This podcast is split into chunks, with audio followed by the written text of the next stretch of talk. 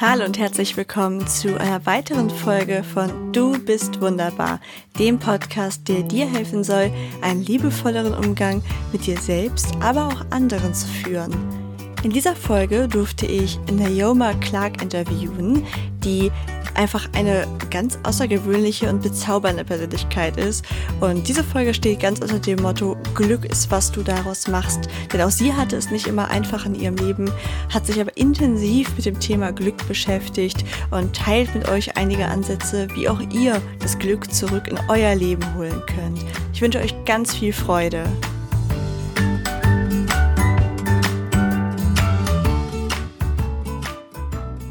Hallo Team Wunderbar. Ich begrüße euch zu einer weiteren Interviewfolge.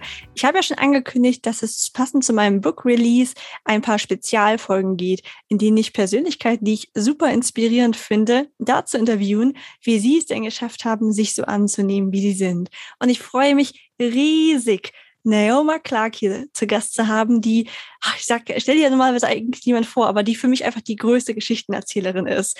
Liebe Naoma, stell dich doch mal selber vor. Wer bist du? Was machst du? Oh ja, sehr, sehr gerne. Also erstmal, Ilka, vielen, vielen Dank, dass ich hier sein darf. Ich freue mich unendlich, hier meine Herzenswahrheit mit euch teilen zu dürfen. Es ist eine unglaublich große Ehre und ja, auch danke für das warm Welcome von vorhin. Das hat mich tief berührt.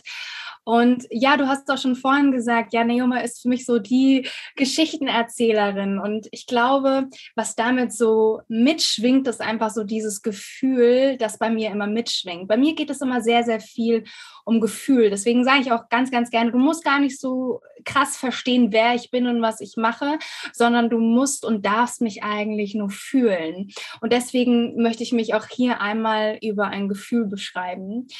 Und ich glaube, es ist so ein Gefühl von, von Glück, von nach Hause kommen, von Heimlichkeit, von ja, wieder bei sich ankommen, von Kraft, von Leidenschaft, aber auch ganz viel Kreativität und so einer gewissen kindlichen Leichtigkeit, würde ich schon fast sagen. Und ganz stark verbunden sein, so mit dem eigenen Kern und damit natürlich dieses Gefühl das möchte ich in all den Menschen da draußen wieder erwecken. Weil ich finde es so interessant, wenn man diese Frage gestellt bekommt, ja, wer bist du denn? Stell dich doch einmal vor. Dann ist es ja klassischerweise so, dass man sich über den Beruf beschreibt und sagt, also wenn ich jetzt über den Beruf gehen würde oder das, was ich mache, ich bin Multimedia-Artist und Coach für Lebensglück und Potenzialentfaltung. Und aber das Wichtigste, was dahinter steht oder das Gefühl oder das, was ich auch mit allem, was ich so anpacke, machen möchte und erreichen möchte, ist auch Teil meiner großen Herzensvision, nämlich so viele Menschen wie nur irgendwie möglich wieder zurück in ihren natürlichen Glücksflow begleiten. Ja? Also bei mir geht es immer um dieses Wohlgefühl und darum, dass sich Menschen wieder erinnern, wie kraftvoll sie sind und dass es ihr Geburtsrecht ist, sich gut zu fühlen. Und das ist vor allem auch unsere Nummer eins eins Lebensaufgabe ist hier auf dieser Erde, dass wir Spaß haben, dass wir etwas erleben, dass wir ja uns hier entfalten können. Und das ist einfach wunderschön. Und jedes Mal, wenn ich es ausspreche, fühle ich eine Wärme in meinem Herzen, die hoffentlich jetzt auch bei euch allen ankommt.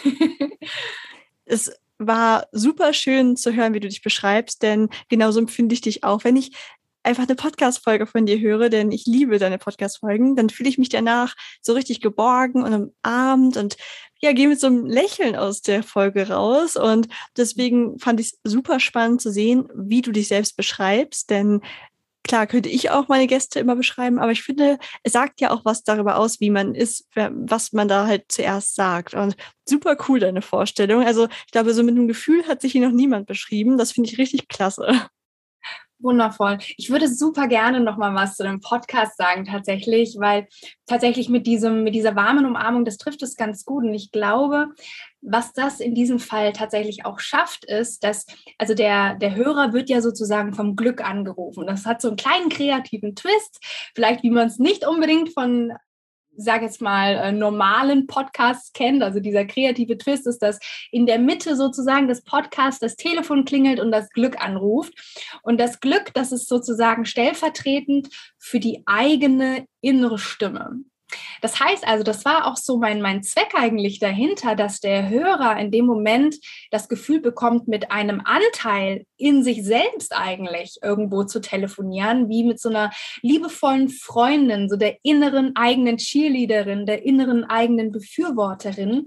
Und dass es deswegen nochmal ein Stückchen weiter an den Herzen oder an der Seele des Zuhörers einfach dran ist, weil es so eine ganz andere und auch neue Art und Weise ist, diese ganze Sache vielleicht anzugehen. Ne? Das war so mein Gedanke, als ich so dachte, okay, hier spricht das Glück. Ich hatte sofort so diese Idee von, das Glück wird anrufen. Und ich werde das Glück durch mich sprechen lassen, sozusagen. Ja, auch wenn das jetzt ein bisschen creepy vielleicht klingt oder sogar gruselig, aber das ist es am Ende gar nicht, weil wir alle diese diese Liebe in uns tragen, alle auch diese tiefe Weisheit in uns tragen. Gerade in der Persönlichkeitsentwicklung sagen wir auch, hey, auch allein in dem Wort steckt ja das Entwickeln drinnen.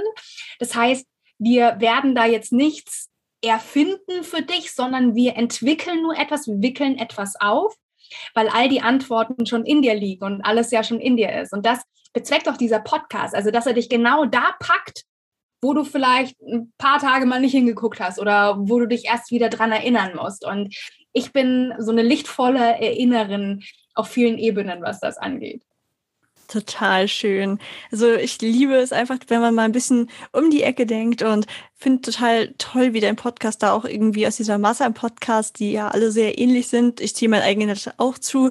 Das ist ja schon ein ganz anderes Format und das mag ich extrem gerne. Also Voll cool, ich kann euch das nur empfehlen. Hört in ihren Podcast rein. Ich packe euch auch alles in die Show Notes.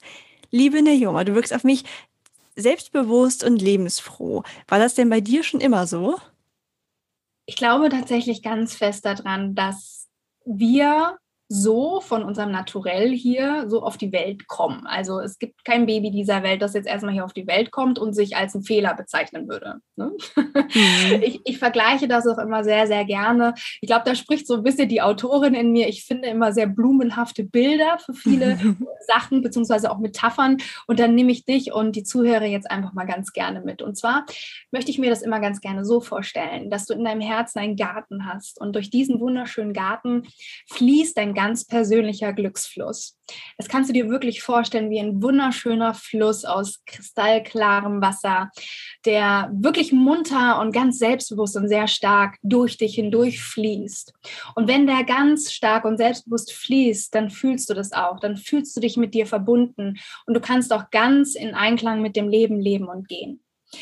Es wird nun, nun mal so sein, dass über die Jahre selbstverständlich Dinge passieren werden, die diesen Glücksfluss ein bisschen irritieren werden, ihn vielleicht an der einen oder anderen Stelle sogar etwas abbremsen werden. Das sind einfach Erlebnisse, die wir machen, gerade in den sehr sensiblen Jahren zwischen 0 und 7 Jahren. Da wird ja auch das Urvertrauen ausgebaut. Da kann es natürlich sein und auch danach, dass uns Erlebnisse in unser Leben kommen, die das Ganze irritieren.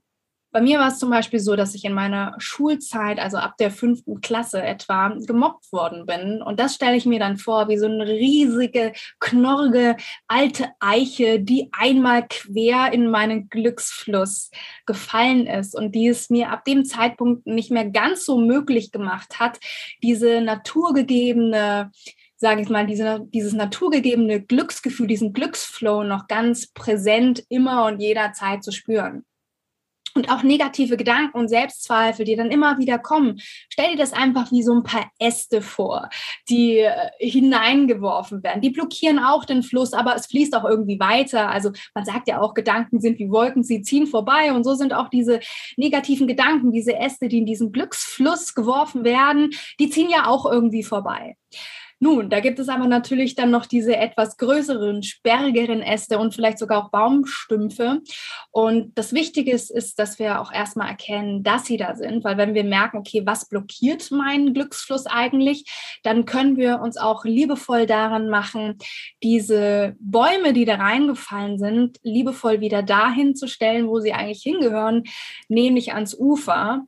Und dort können sie weiterhin Teil des Gartens sein. Ja, ich habe vorhin Herzensgarten gesagt, aber man könnte natürlich das Ganze auch den Garten des Lebens nennen, weil wir alle wissen, dass es Höhen und Tiefen gibt und dass es völlig normal ist, dass in einem Lebensgarten nicht nur die wunderschönsten Blumen blühen, sondern dass es da auch Rosen gibt, die Dornen haben und dass man sich manchmal in diesen Dornen stechen kann. Es ist halt nur die Frage, gut, was macht man jetzt aus diesen Erfahrungen? Lässt man sich davon wirklich so sehr beeinflussen, dass man sich selber immer und immer wieder, vielleicht sogar eigenhändig, natürlich unterbewusst, weil niemand würde es zugeben, ich habe jetzt da absichtlich einen weiteren Baum in meinen Glücksfluss geworfen. Aber sich damit zu befassen, auch ganz viel Schattenarbeit zu machen, das kann natürlich helfen, um da rauszukommen. Und für mich persönlich, also ich würde sagen, so dieses, dieses Mobbing-Erlebnis, das ist eins der, der größten Bäume, die da reingefallen sind bei mir und die natürlich auch immer, da sind immer noch Äste davon drin. Also ich würde nicht sagen, dass diese Erlebnisse von damals komplett weg sind, sondern natürlich kommen sie manchmal noch mal hoch und ja, klopfen sozusagen an die Tür. Nur die Art und Weise, wie damit umgegangen wird.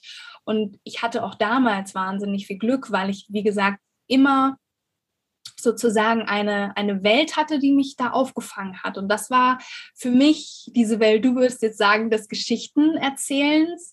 Ich nehme dazu gerne den Überbegriff der Kreativität einfach, weil ich mich da immer schon in vielen Bereichen sehr kreativ ausgelebt habe und damit auch es geschafft habe, dass diese Gefühle, die dann zu Besuch gekommen sind, sowas wie sich ohnmächtig fühlen oder traurig sein, dass ich da selber die, ich sage jetzt mal, die Zügel in die Hand genommen habe und mit dem Schmerz gearbeitet habe, sodass der Schmerz nicht mit mir arbeitet. Ja?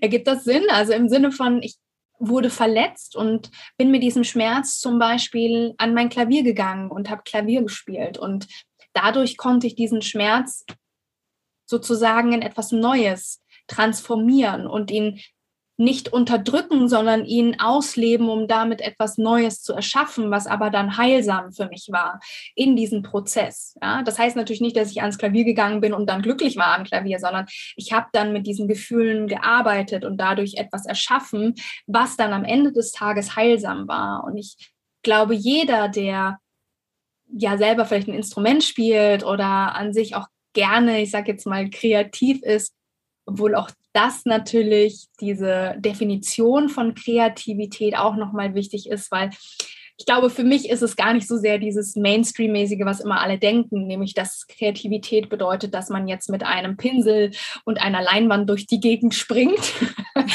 sondern da steckt einfach noch so, so viel mehr dahinter. Aber das war so mein Nummer eins Tool und ist es bis heute, das mich immer wieder auffängt und selbst die größten Bäume, die da in meinen Glücksfluss fallen, ja, wieder auszugleichen vermögen und liebevoll, langsam aber sicher wieder ans Ufer stellen. Das kann ich sehr gut nachvollziehen, weil bei mir war es eigentlich ähnlich, dass ich immer, wenn es mir ähm, nicht so gut ging oder so, mich so direkt in meine Kreativität geflüchtet habe und mich auch die verschiedensten kreativen Sachen durchs Leben begleitet haben. Es war eben meistens nicht mit der Leinwand, sondern vielleicht war es auch einfach mal, dass ich gestrickt oder gehäkelt habe und so hat sich so die verschiedensten Sachen über die Jahre haben sich ja entwickelt und ich glaube, es ist ganz normal, dass wir nicht, wenn wir verletzt werden oder so, sofort glücklich sein können.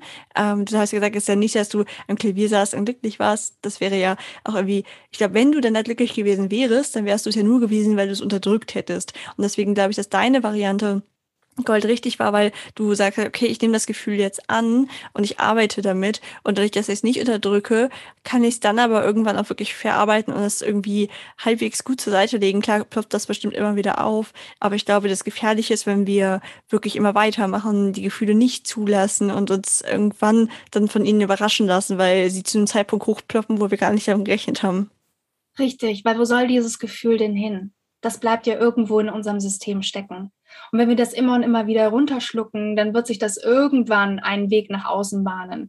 Ob das dann ist, dass wir einen Nervenzusammenbruch bekommen, ob das dann ist, dass sich eine Krankheit bemerkbar macht, um uns wach zu rütteln, das sei jetzt mal dahingestellt. Aber mir ist in meinem Leben mal ein wunderschöner Spruch sozusagen zugekommen und der war, jede Träne, die du weinst, ist eine Krankheit, die du nicht haben musst. Und deswegen, ja, ich bin Glücksmentorin, ja, und dann denken alle, okay, ja, Neoma, dann musst du ja auch immer glücklich sein. Und es geht hier nur darum, immer High Life, High Energy und äh, strahlend und wie auch immer. Aber nein, so ist es nicht. Es geht vielmehr darum, das Meisterwerk, was das Leben ist, in seiner ganzen Fülle anzunehmen, in den Höhen und in den Tiefen. Weil wenn wir uns von den Tiefen, von tiefer Trauer abschneiden, schneiden wir uns automatisch auch von tiefem Glück ab. Und das sehen die meisten nicht in dem Moment. Sie versuchen sich selbst zu beschützen, indem sie sich nicht mehr erlauben, tief zu fühlen, egal ob es in die eine oder die andere Richtung ist. Aber ich denke, das gehört dazu. Und es geht auch darum, einen Weg zu finden, dass man das Ganze anders bewertet. Das heißt also dem Schmerz auch einen tieferen Sinn geben. Ja, und ich habe meinem Schmerz einen tieferen Sinn gegeben, indem ich Kunst damit gemacht habe oder künstlerisch aktiv geworden bin. Ja, man kann Schmerz auch einen tieferen Sinn geben, indem man sich auf die Reise macht, sich hier selber heilt und merkt, hey, okay, jetzt kann ich ja genau mit diesem Problem, dass ich dachte, dass ein Problem ist, jetzt auch anderen Menschen helfen, weil ich diese Reise selber für mich gemacht habe und Heilung erfahren habe auf dieser Reise. Weil das ist so interessant, auch im Coaching merke ich das immer wieder. Am Anfang des Coachings ist fast jeder Coach davon überzeugt, dass er mit Problemen zu mir kommt. Ja. Aber am Ende des Coachings weiß der Klient oder der Hard Client, weiß dann, hey, meine Probleme sind eigentlich meine größten Geschenke gewesen weil ich das jetzt für mich transformieren konnte und weil dadurch eine Kraft freigesetzt worden ist, die so unbändig ist. Und es gibt so viele Menschen da draußen, die irgendwie sagen so, ja, ich habe so schlimme Dinge erlebt und ich wünschte, ich wäre jetzt zum Beispiel mutiger, ja. Und das ist so interessant, weil ganz ehrlich, wie werden wir denn mutig? Wie lernen wir es denn stark zu sein? Wie lernt ein Kind schwimmen? Indem es am Beckenrand steht und das Wasser anstarrt? Ich glaube nicht. Wir brauchen ja diese Situationen, die unseren Mut dann zum Beispiel formen oder die unsere bedingungslose Liebe formen oder die unseren Erfolg formen oder was auch immer es ist, unsere Stärke formen. Das Leben macht uns hier immer wieder Geschenke, aber wenn wir uns in jeder Situation so sehen, als würde uns das Leben immer nur Hindernisse in den Weg legen, dann wird es uns auf Gefühlsebene, ja, wir sind jetzt wieder beim Gefühl, darum geht es auch sehr, sehr stark immer bei mir, wird es uns auf Gefühlsebene immer wieder so vorkommen, als würde uns das Leben hassen und als wären wir die Opfer unseres Lebens, als würden wir immer nur auf Dinge im Außen reagieren, aber nicht proaktiv unsere Realität mitgestalten, indem wir erkennen, ja, Moment mal, wie ist das denn in diesen ganzen Superheldenfilmen à la Marvel und Co. oder in Disney-Filmen? Ist es da nicht auch so, dass der Held irgendein riesengroßes Problem hat, das gelöst werden muss? Und dass er dadurch, dass er es löst, erst seine ganze Kraft und seine Heldenkraft entwickelt? Warum entscheide ich mich gerade immer noch dafür, mich als Opfer meines Lebens zu betrachten, wenn ich doch auch sehen könnte, dass, hey, das Leben gibt mir jetzt diese Aufgabe, weil es weiß, dass ich es lösen kann. Und wenn ich mich jetzt dafür entscheide, eher in meine Heldenenergie einzutreten und auch hier, Vorsicht, wir denken oft, Heldenenergie wäre, dass wir sofort, keine Ahnung, uns das T-Shirt vom Leib reißen und darunter dann so ein Superman-Anzug zum Vorschein kommt und wir gleich mega stark sind und wie auch immer. Nein, so ist es natürlich nicht, denn es gibt immer eine Heldenreise. Und diese Heldenreise, die kannst du auch auf deine Emotionen übertragen. Das heißt also, dass du dir diese Evolution deiner Gefühle erlauben darfst und dass hier keiner von dir verlangt, dass wenn du gerade in einer tiefen Depression steckst, dass du gleich wie auf so einem Trampolin hoch zur ultimativen Freude hüpfst. Auf gar keinen Fall. Das verlangt hier keiner, sondern du kannst dich hier langsam hochhangeln. Es ist ja tatsächlich auch so, dass wenn wir zum Beispiel tatsächlich mal Depression nehmen, das ist ein sehr bedrückendes Gefühl, das auch oft mit Ohnmacht einhergeht. Also, dass man sich machtlos fühlt und das Gefühl hat, dass ja, man einfach nicht mehr der Erschaffer oder die Erschafferin des eigenen Lebens ist und einfach nur noch ja, sich verkriechen möchte und gar nicht mehr im Leben teilhaben möchte. Da ist tatsächlich ein, Step weiter auf der Evolution der Gefühle, zum Beispiel die Emotion Wut wenn wir das jetzt von außen hören, würden wir sagen, nee, Wut ist nicht gut, Wut darf man ja nicht haben und so weiter. Ist aber völliger Quatsch. Natürlich darfst du wütend sein, weil Wut wiederum etwas in dir antreibt. Es bringt dich in Bewegung. Und Wut kann dich dazu führen, in eine Veränderung zu gehen. Emotionen sind eigentlich alle nur neutral. Nur wenn wir es fühlen und wie wir es dann bewerten, das macht dann letztlich aus, wie wir eben damit umgehen, wie wir damit reagieren und wie wir dann damit auch weiterleben. Weil wenn wir uns Wut nehmen, um dann daraus eben aus dem Loch herauszukriegen, in dem wir vorher waren, dann ist es doch schon mal ein Step weiter nach oben auf der Emotionsskala, wieder zur Freude hin, zur Liebe hin, zu Glück hin.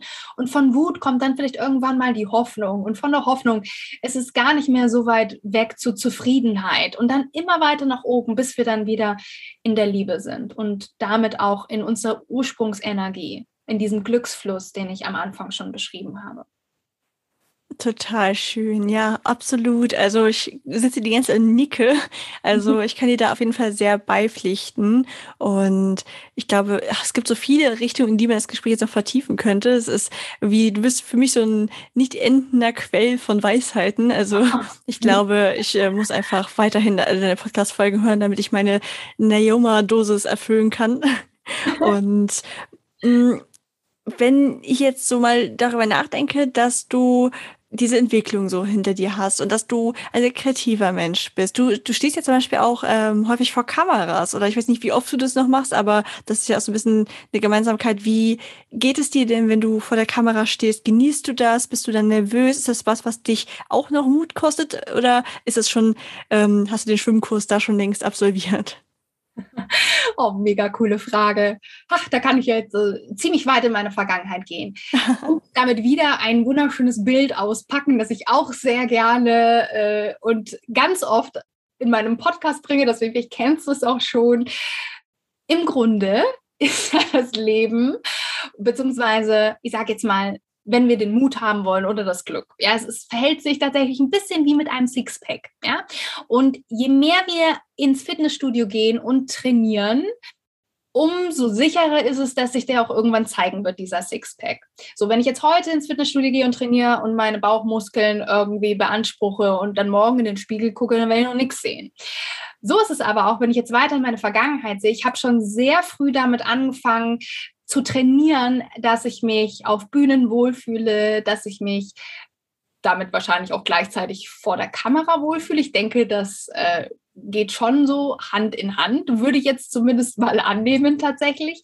Denn ähm, ich habe ja schon in meiner Schulzeit angefangen, im Theaterclub zu sein, habe dann auf privater Basis, noch unabhängig vom Theater, zwei zwei Jahre waren sogar in einem semi-professionellen Musical mitgewirkt und ja, da war das einfach Teil meiner Welt und ich bin da auch immer regelrecht aufgeblüht, weil ich, ich mag das einfach. Ich, ich genieße das tatsächlich. Ich glaube aber auch, dass ja, ähm, ich das einfach schon sehr früh angefangen habe zu trainieren und dass es mir deswegen jetzt möglich ist, da tatsächlich nicht mehr mit einer allzu großen Aufregung ranzugehen. Ich glaube, es, es kommt darauf an, was es für eine Situation ist, weil das ist ja wie beim, keine Ahnung, beim Gewichtsstemmen. Du kannst ja auch nicht von Anfang an die 50 Kilo hochheben, sondern du, du arbeitest dich ja langsam hoch. Das heißt, wenn ich jetzt einen TED-Talk halten würde vor 1000 Menschen, boah, da würde mir aber auch die Pfeife gehen. Also da wäre ich natürlich auch total aufgeregt, weil das wieder eine komplett neue Erfahrung wäre. Das heißt, alles,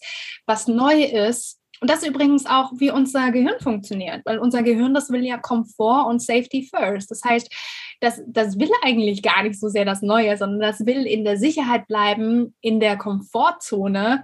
Und natürlich ist alles, was außerhalb der Komfortzone liegt, erstmal unangenehm und man wird aufgeregt sein.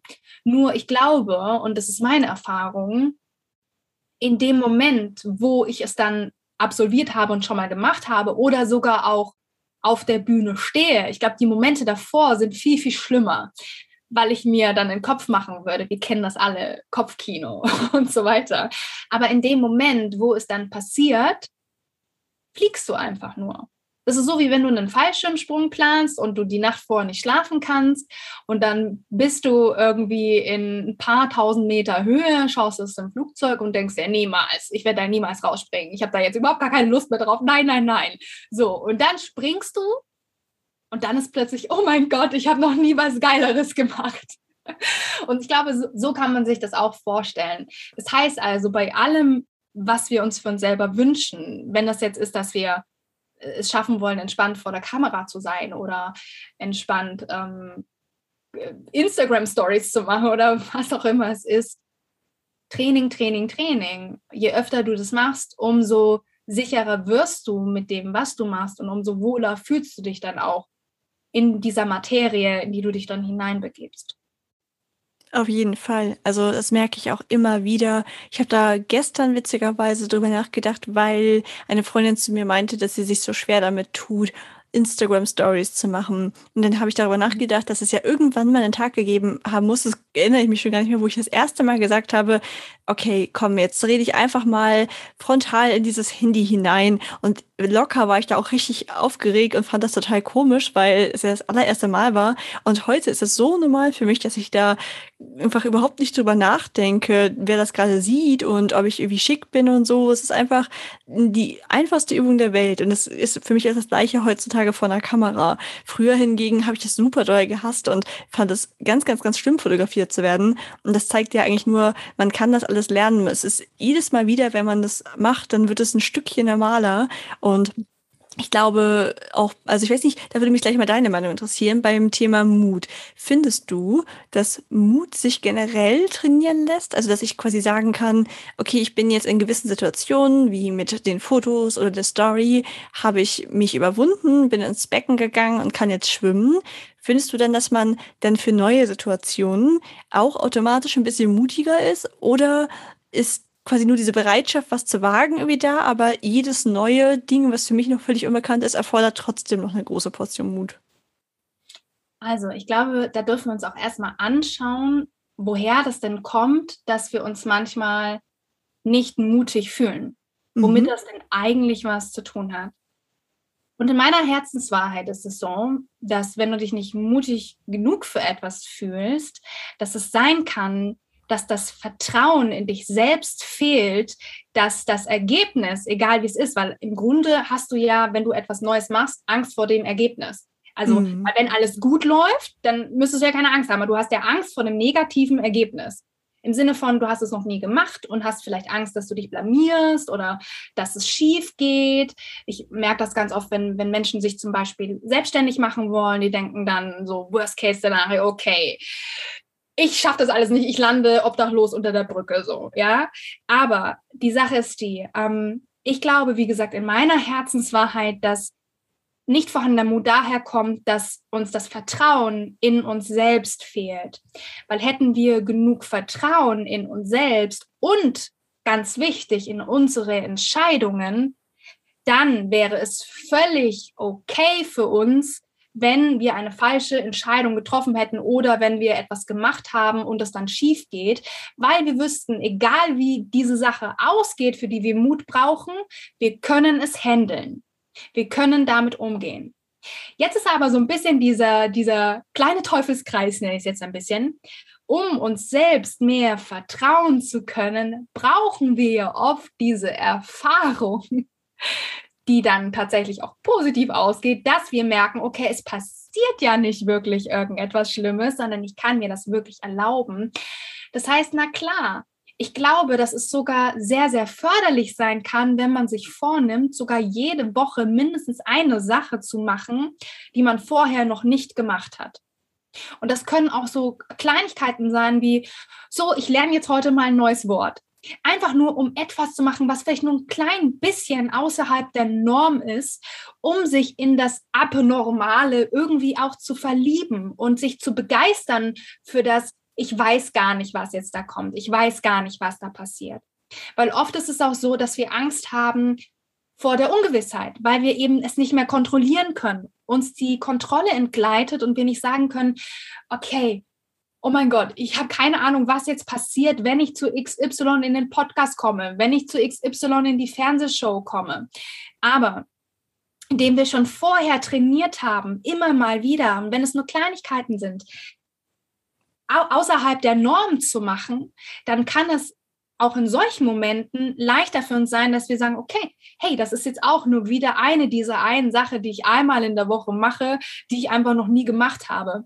Und du kennst bestimmt auch Pipi Langstrumpf und eins meiner liebsten Zitate von ihr ist, beziehungsweise eigentlich kommt es ja dann von Astrid Lindgren, aber Pipi sagt in ihrem Buch, ähm, das habe ich noch nie vorher gemacht, also bin ich mir ziemlich sicher, dass ich das auch schaffen werde. Oder so ähnlich. Und ich liebe das, weil das ist einfach diese, diese wunderschöne, schon fast auch ja kindliche Energie, aber diese kindliche Energie, die noch völlig im Fluss ist. Weil auch da, das fand ich so interessant, das vorhin gesagt, es gab ja mal irgendwann einen Moment, wo ich auch, auch ich das zum ersten Mal gemacht habe. Und genauso gab es auch irgendwann mal einen Moment in unserem Leben, in dem wir plötzlich angefangen haben, die Geschichte darüber zu erzählen in uns drinnen, dass wir nicht mutig sind. Weil Kinder an sich, wenn wir die mal beobachten, mit dem Kopf voran, die machen einfach. Ob das jetzt ist, ich mal mit Kreide ganz wild auf Blättern und finde das richtig, richtig cool und feiere das richtig hart ab. Oder ob das ist, ich will auf die Banklehne klettern, auch wenn das eigentlich mega gefährlich ist, aber ich mache mir keinen Kopf, weil ich habe da einfach mal Bock drauf. Ich bin mitten im Leben, ich will einfach ausprobieren, ich will erfahren, ich will tasten, ich will spüren, ich will riechen, ich will schmecken. Kinder sind dann noch Meister da drin. Und trotzdem, da kommen wir jetzt wieder zu den Bäumen, die eben manchmal in diesen Glücksfluss fallen, gab es irgendwann mal diesen Moment, wo wir angefangen haben, daran zu zweifeln. Wo wir angefangen haben, nicht mehr klar zu fühlen und zu sehen, hey, ich kann das. Ich bin gut genug.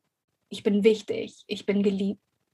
Irgendwann gab es den Moment davor, den Moment, wo wir noch dachten, ich bin wichtig, ich bin geliebt. Du hast alles eingefordert als Kind. Du hast dich nicht geschämt, wenn du dir in die Hose gemacht hast. Du hast eingefordert, hast geschrien, Mama, Papa, irgendjemand muss da sein, der mir jetzt die Windeln wechselt. Du hast nicht darüber nachgedacht, ist das jetzt überhaupt okay, dass ich schreie?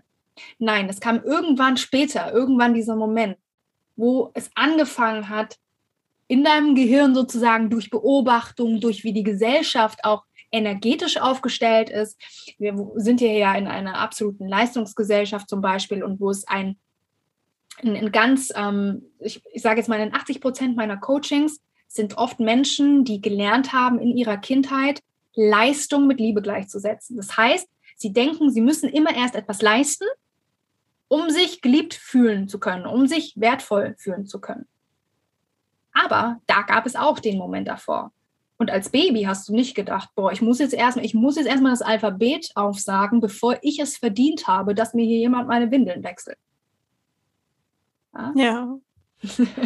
Total schön, ja. Das kann ich auch wieder irgendwie alles von mir unterschreiben. Also ich habe auch mich auch ganz, ganz lange über meine Leistung definiert. Das war auch immer meine persönliche Ausflucht, weil ich dachte, naja, wenn ich schon nicht schön bin, ne, dann bin ich halt, dann werde ich einfach schlau und ähm, habe das dann halt so probiert, meine persönliche Nische zu finden.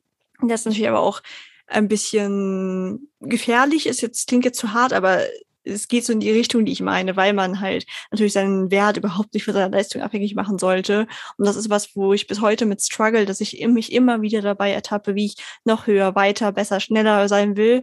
Also nicht als andere, um es denen zu zeigen, aber weil ich mich sonst einfach zu faul oder nicht wertvoll genug fühle. Aber wenn man das erstmal erkannt hat, finde ich, dann geht es ja schon ganz gut, damit man da einfach gegensteuern kann, ganz bewusst sagen kann, so, ich mache die Aufgabe jetzt nicht noch, weil mein Wert überhaupt nicht davon abhängt, dass ich es heute auch noch schaffe. Absolut. Und da ist auch ganz wichtig, dass man auch selber, also ich sage jetzt mal, unser Körper, der ist extrem intelligent konzipiert auf allen Ebenen. das heißt also, wenn wir schon einen inneren Widerstand spüren, dann ist das von unserem emotionalen Leitsystem, unseren Emotionen direkt sozusagen wie so ein Navi in uns, das eingebaut wurde.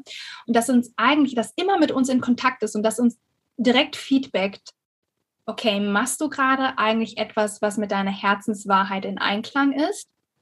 Oder machst du gerade etwas, was von deiner Herzenswahrheit weggeht? Nur die Sache ist die, dass wir einfach gerade in dieser schnelllebigen Gesellschaft teils auch Meister darin geworden sind, diese innere Guidance sehr schnell hinten fallen zu lassen und nicht genau hinzuhören.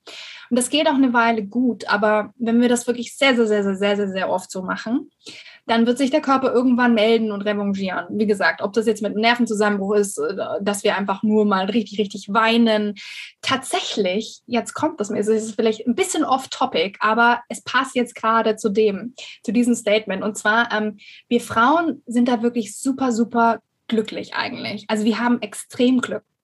Denn durch unseren Zyklus haben wir einmal im Monat die Möglichkeit, uns bewusst, also unser Körper zwingt uns ja schon fast dazu, weil er selber in so einem Ordnungsprozess und Erneuerungsprozess ist. Und deswegen können wir in dieser Zeit gerade als Frauen uns diese auch emotionale Zeit nehmen, da alles rauszulassen, was sich angestaut hat, weil viele Frauen das ja so erleben, dass sie kurz bevor die Periode losgeht, ja, vielleicht Stimmungsschwankungen haben, also alles was sich so angesammelt hat, das bricht dann oft raus und der Körper erneuert sich aber auch sozusagen neu. Alles wird sozusagen nochmal neu durchgewaschen, sage ich jetzt einfach mal, neu strukturiert.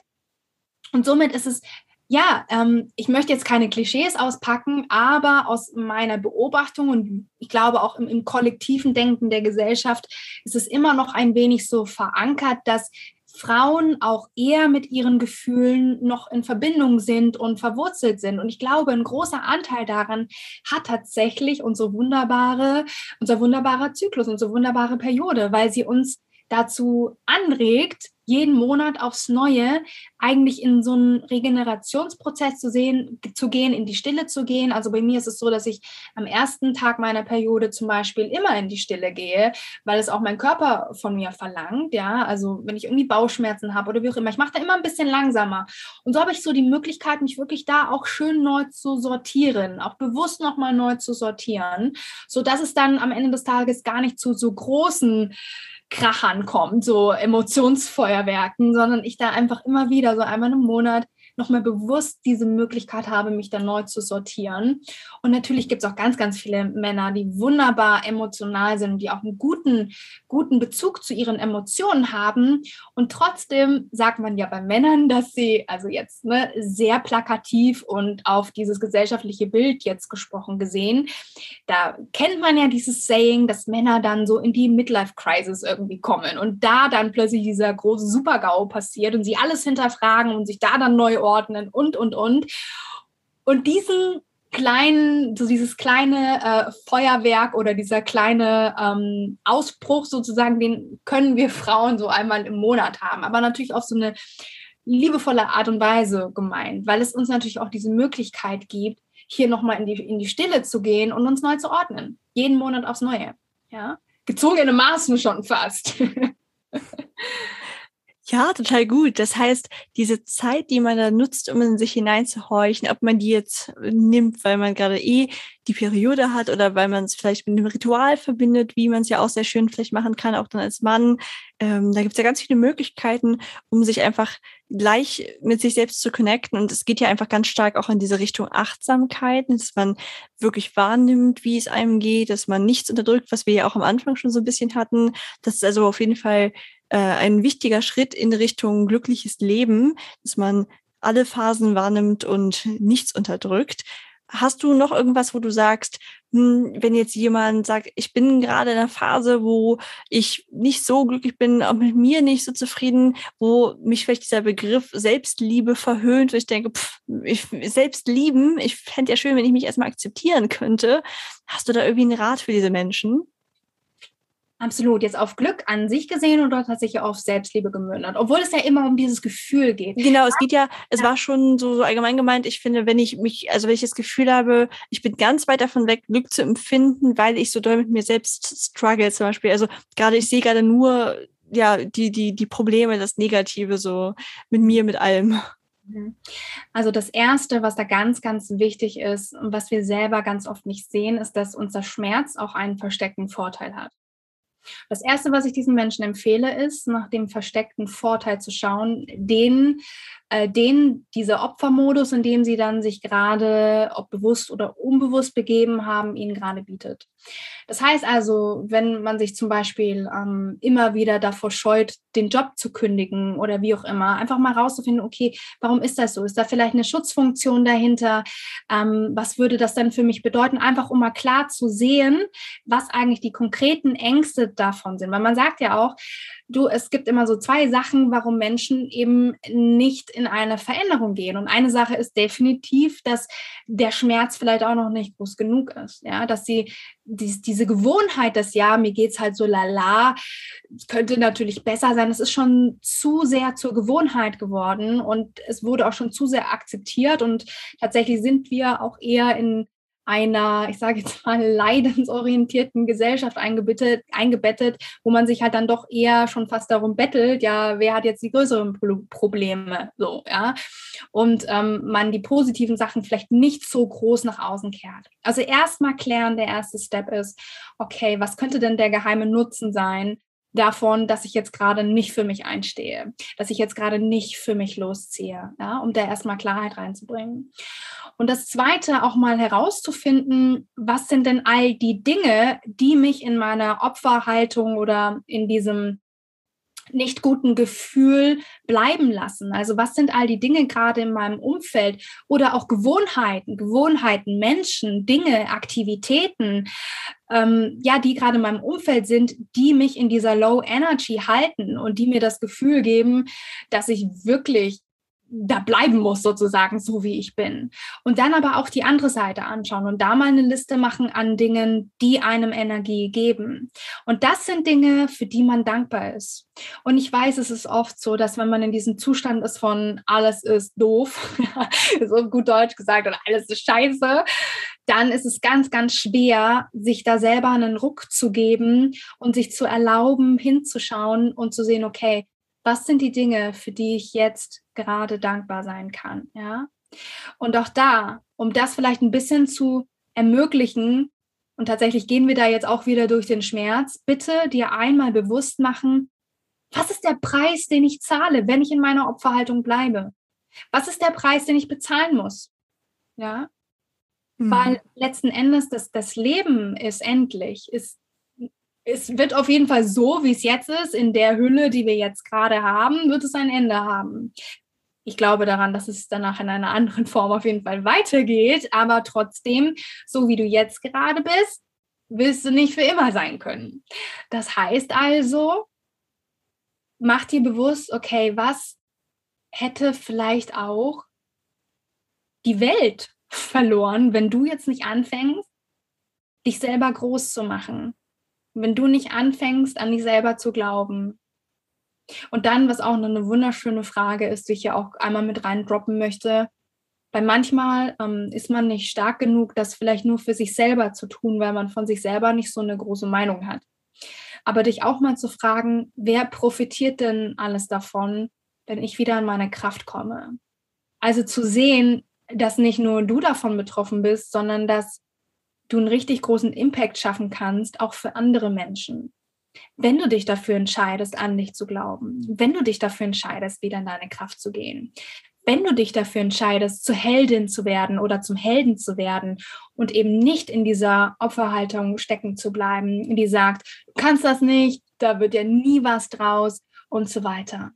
Und das Wichtigste ist, was für mich auch wie so ein goldener Faden ist, der sich so irgendwie bei mir auch durchzieht, ist so diese Playfulness, also diese, diese Leichtigkeit damit auf den Weg zu nehmen und sich zu erlauben, auch mal hinzufallen.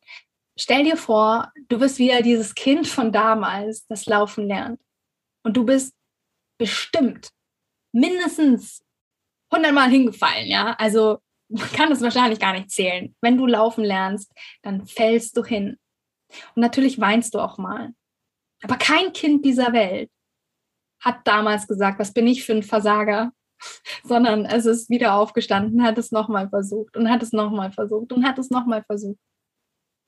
Und da ist so ein bisschen so diese, dass man sich auch so fragen kann, okay, so warum habe ich damals, war das total logisch, dass ich jetzt nicht sofort laufen kann und wenn ich jetzt zurückdenke, dann denke ich mir auch nicht, oh, was war ich denn für eine dämliche Einjährige, dass ich es nicht innerhalb von einer Woche geschafft habe, laufen zu können. Echt peinlich. Das kann ich ja wirklich niemandem erzählen. Ja, das sagt ja niemand. Ja? Und genauso kannst du es auch so sehen. Ich meine, wenn du gerade in deiner Transformation bist, hin zu Selbstliebe zum Beispiel, dann erlaub dir doch auch da dieses Mindset zu haben von wegen von, hey, es ist okay.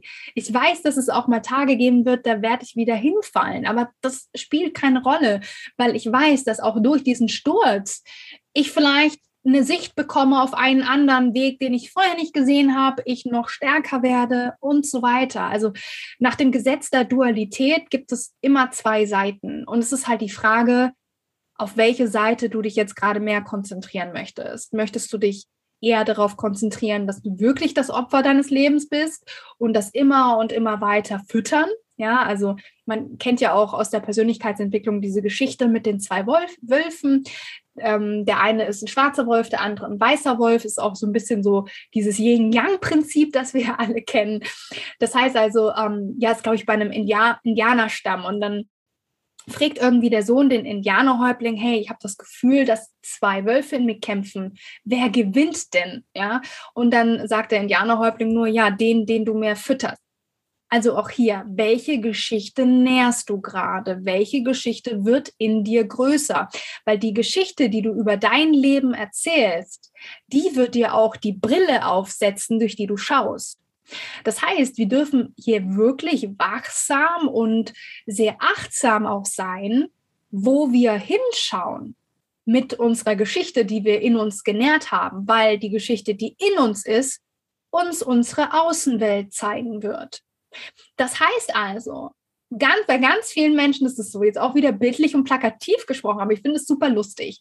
Wenn wir hinfallen und unser Knie verletzen, dann haben wir da eine Wunde dann gehen wir wahrscheinlich eventuell auch vor einen Spiegel und schauen uns in diesem Spiegel diese Wunde an und merken, okay, ähm, sollte ich jetzt mal was dagegen tun. Aber niemand würde auf die Idee kommen, den Spiegel zu nehmen, mit dem Spiegel zum Arzt zu rennen und dem Arzt zu sagen, Herr Doktor, Herr Doktor, bitte reparieren Sie diesen Spiegel.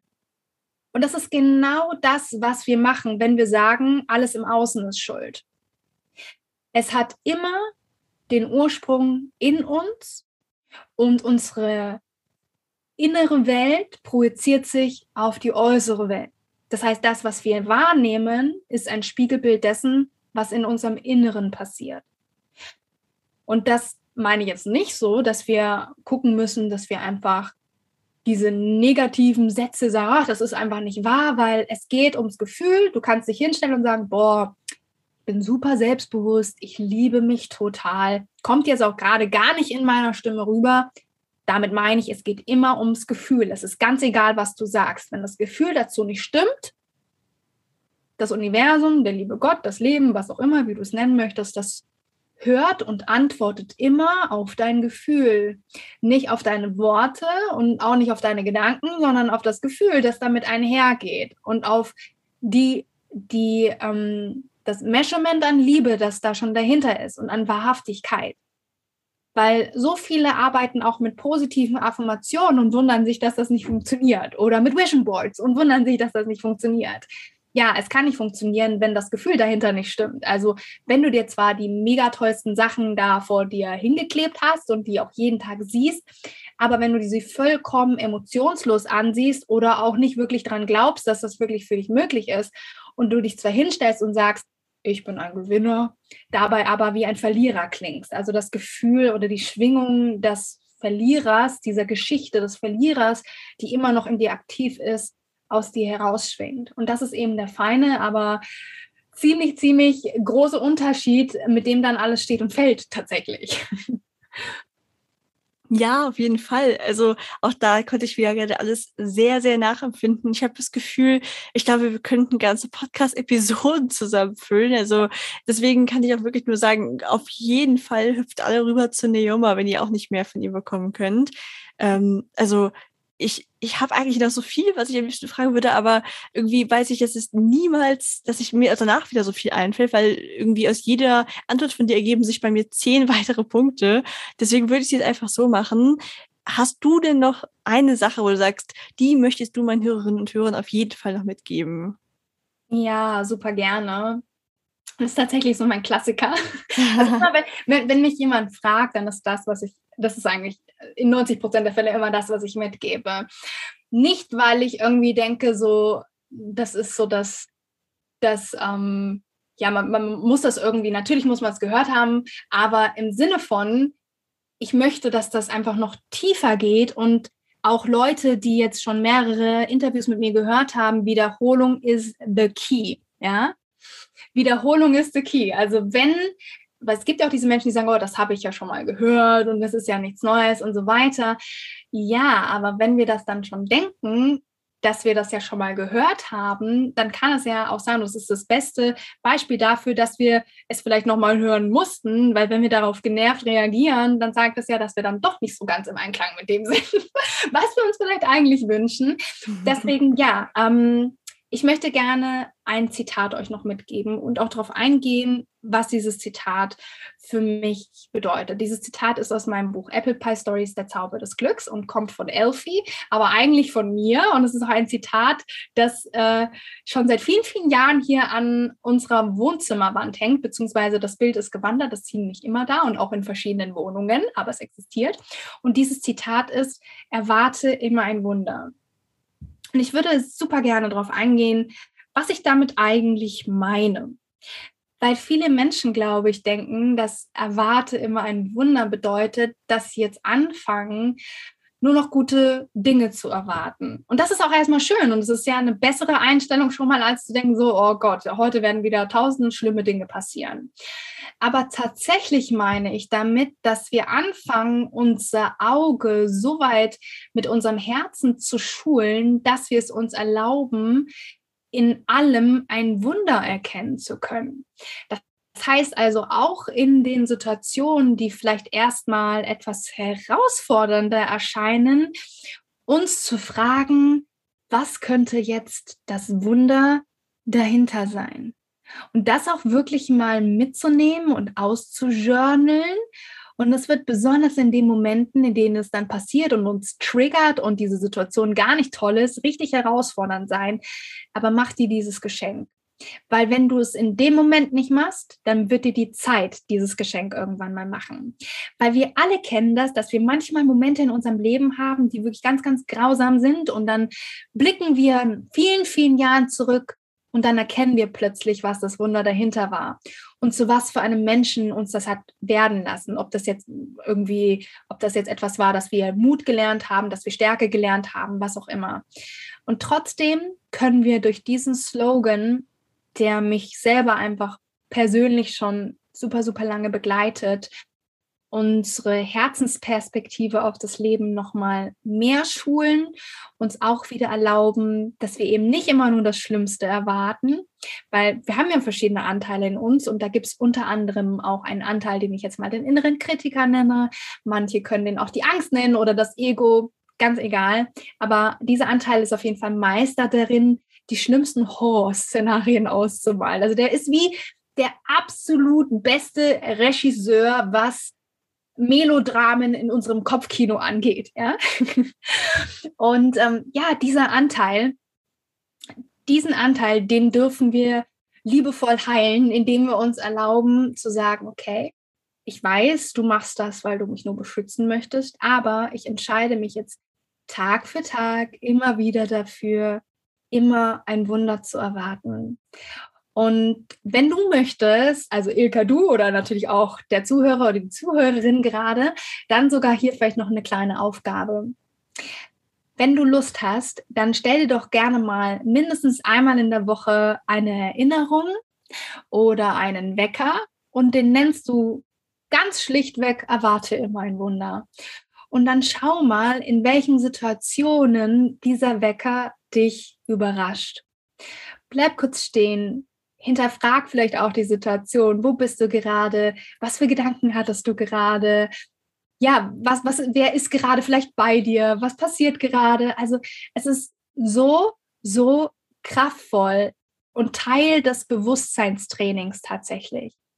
Einmal kurz innezuhalten und dich auch zu fragen, okay, was für ein Wunder ist vielleicht gerade aktiv, weil diese Worte verschiedene Dinge in Menschen auslösen können. Ja, also wenn du das in einer Situation bekommst zum Beispiel diesen Wecker, wo du gerade traurig bist, dann wirst du das anders interpretieren, wie wenn du das in einer Situation bekommst, wo du gerade mega im Flow bist und mega glücklich bist. Aber diese Botschaft macht in beiden Fällen immer Sinn, weil in dem einen Fall schenkt sie dir Mut und in dem anderen Fall schenkt sie dir vielleicht so etwas wie positive Bestätigung und Anerkennung dessen, was du gerade tust und du spürst noch tiefer denn je, dass du auf dem richtigen Weg bist. Genau. Super schön. Wenn man jetzt mehr über dich erfahren möchte, wo findet man dich denn überall? Ähm, also am allerbesten und schönsten und schnellsten kann man sich tatsächlich mit mir über Instagram verbinden, über Official ich bin da tagtäglich am Stories machen und meine Glückspilze, wie ich sie nenne, so mit in meine eigene Welt entführen. Aber natürlich freue ich mich auch, wenn ihr euch mit mir über Mail connecten möchtet. Wenn ihr auch noch Fragen habt, dann sehr gerne an team.neomaclark.com. Und äh, ja, ich glaube, das sind so die wichtigsten Dinge. Ich habe natürlich auch noch eine Website, also ne, so die typischen Sachen, die man halt hat. Das gibt es natürlich auch bei mir, aber ich liebe am allermeisten diesen persönlichen Kontakt. Deswegen äh, sprecht mich persönlich an, ob das jetzt äh, direkt in meinen DMs ist, über Instagram oder per E-Mail. Und dann können wir super gerne irgendwie mal auf eine Tasse Tee einen Zoom-Call machen, wenn der ein oder andere gerade vielleicht auch eine Herausforderung hat, die er gerne mal in einem Kennenlern-Call beleuchten möchte, um einfach auch mal reinzufühlen, hey, vielleicht ist es ja was, mich von Neoma als Glücksmentorin oder als Mentorin für Potenzialentfaltung noch länger begleiten zu lassen, in einem Eins zu eins oder vielleicht am Glücksfeuer, was mein Gruppencoaching-Programm ist. Genau, also es gibt mannigfache Möglichkeiten. Wenn du diesen Impuls spürst, dann ja, tret mit mir in Kontakt. Ich freue mich und äh, ja, bin offen. Super schön. Ich packe jetzt alles in die Show Notes, auch den Link zum Podcast und Buch. Und danke dir sehr, dass du heute hier warst. Ich wünsche dir alles Gute für deine persönliche Zukunft. Vielen, vielen Dank, liebe Ilka. Danke, dass ich hier sein durfte. Danke für jeden, der hier gerade zugehört hat. Und ja, ich wünsche dir natürlich auch nur das Aller, Allerbeste. Und hat dich die Neoma auch so verzaubert wie mich? Also ich bin immer wieder begeistert von dieser vielen Energie, dieser kreativen Energie und irgendwie einfach einem Hauch Magie fast schon. Ich finde, sie ist einfach eine ganz besondere Persönlichkeit. Hört auf jeden Fall auch mal in ihren Podcast hinein. Und wenn dir dieser Podcast gefallen hat, würde ich mich riesig freuen, wenn du mir eine positive Bewertung auf einem Podcast-Player deiner Wahl hinterlassen würdest. Am liebsten schreibst du noch ein paar liebe Worte dazu, denn ich freue mich immer riesig darüber, wenn ich diese dann lesen kann. Und mit der nächsten Folge geht es dann in einer Woche weiter, immer noch als Teil der zweiten Staffel. Und wenn du magst, schau doch mal bei mir in den Show Notes vorbei, denn dort ist auch der Link zu meinem neuen Buch, meiner Biografie, anders schön hinterlegt und du würdest mich sehr unterstützen, wenn du dieses vielleicht kaufst oder an wen anders weiterempfiehlst. Alles Gute!